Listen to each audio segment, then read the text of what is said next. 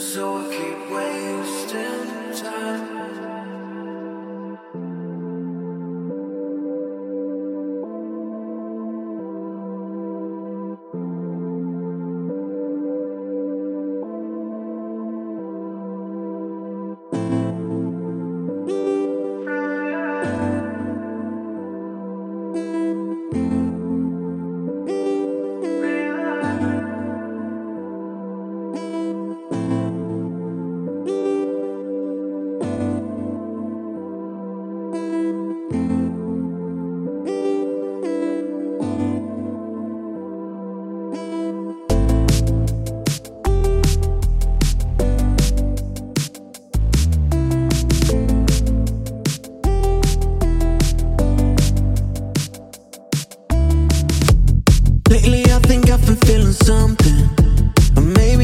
caught up in my